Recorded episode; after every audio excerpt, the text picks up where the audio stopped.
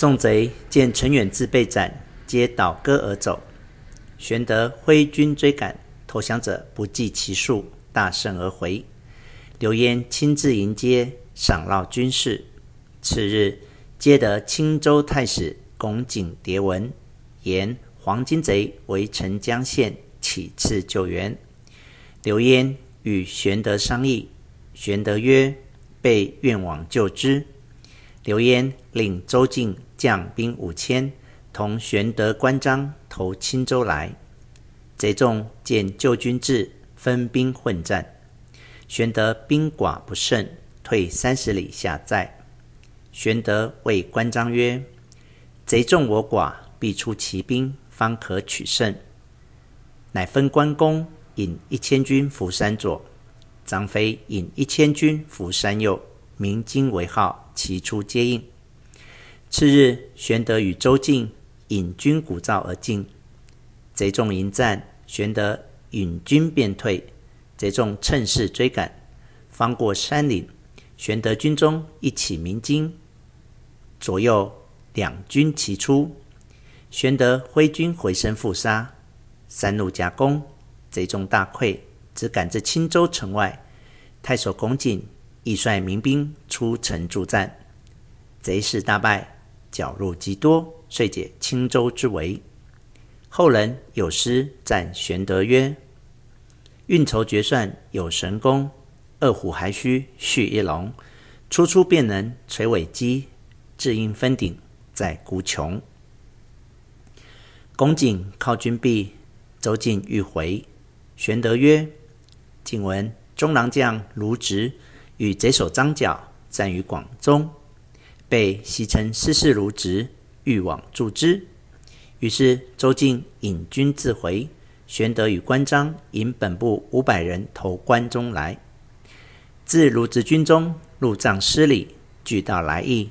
卢植大喜，留在帐前听调。时张角贼众十五万，直兵五万，相聚于广中，未见胜负。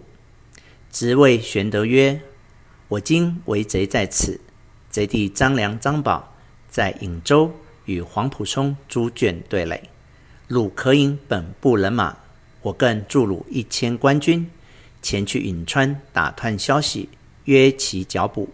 玄德领命，引军星夜投颍川来。时黄埔松猪圈领军拒贼，贼战不利，退入长舍，依草结营。松与圈议曰：“贼依草结营，当用火攻之。”遂命将士每人束草一把。暗地埋伏，起夜大风忽起，二更以后一起纵火。松与卷各引兵攻战，贼在火焰张天，贼众惊慌，马不及鞍，人不及甲，四散奔走。杀到天明，张良、张宝引败残军士夺路而走。忽见一彪军马尽打红旗当头来到，截住去路。为首闪出一将，身长七尺，细眼长须，官拜骑都尉，沛国谯军人也。姓曹，名操，字孟德。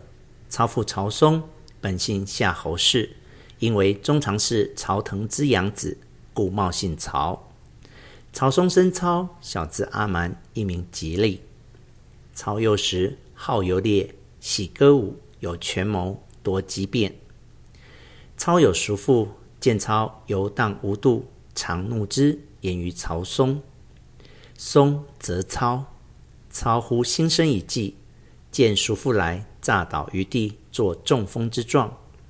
叔父今告嵩，嵩即视之，操故无恙。嵩曰：“孰言汝中风？今已愈乎？”操曰：“儿自来无此病，因失爱于叔父，故见亡耳。”松信其言，后叔父但言操过，松不不听，因此操得恣意放荡。时人有乔玄者，谓操曰：“天下将乱，非命世之才不能济，能安之者，其在君乎？”南阳何勇见操言：“汉室将亡，安天下者，必此人也。鲁南许绍有知人之名，操往见之，问曰：“我何如人？”绍不答。又问绍曰：“子治世之能臣，乱世之奸雄也。”操闻言大喜。年二十，举孝廉为郎，除洛阳北都尉。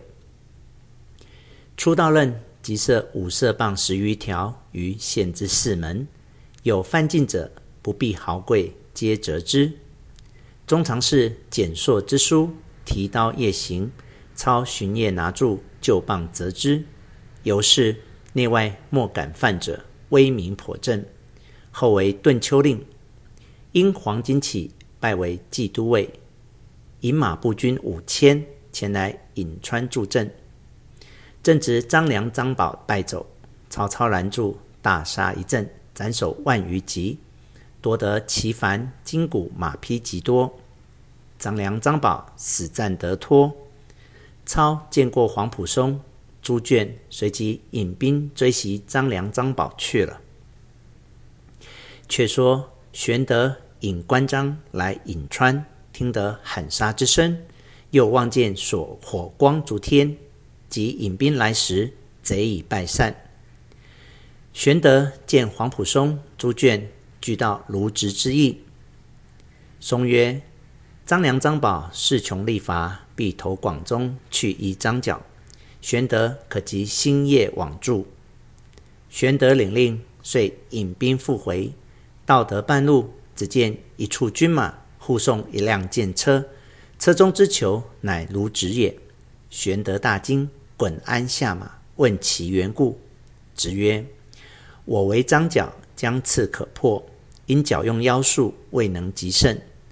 朝廷差黄门左峰前来打探，问我索取贿赂。我答曰：‘军粮尚缺，安有余钱奉承天使？’左凤夹恨，回奏朝廷，说我高垒不战，惰慢军心，因此朝廷震怒，遣中郎将。”董卓来代将我兵，取我回京问罪。张飞听罢大怒，要斩护送军人以救卢植。玄德即止之曰：“朝廷自有公论，汝岂可造次？”军士簇拥卢植去了。关公曰：“卢中郎已被逮，别人领兵，我等去无所依，不如回涿郡。”玄德从其言。遂引军北行，行无二日，忽闻山后喊声大震。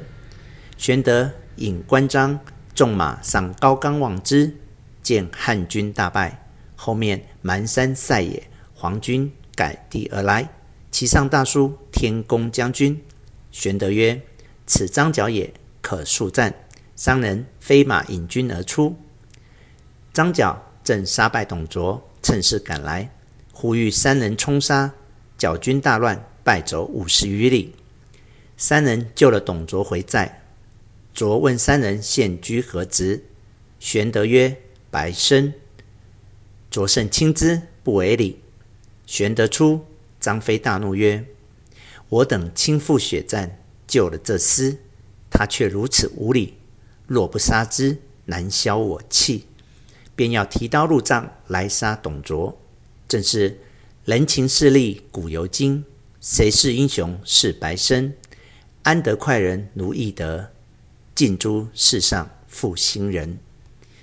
毕竟董卓性命如何？且听下文分解。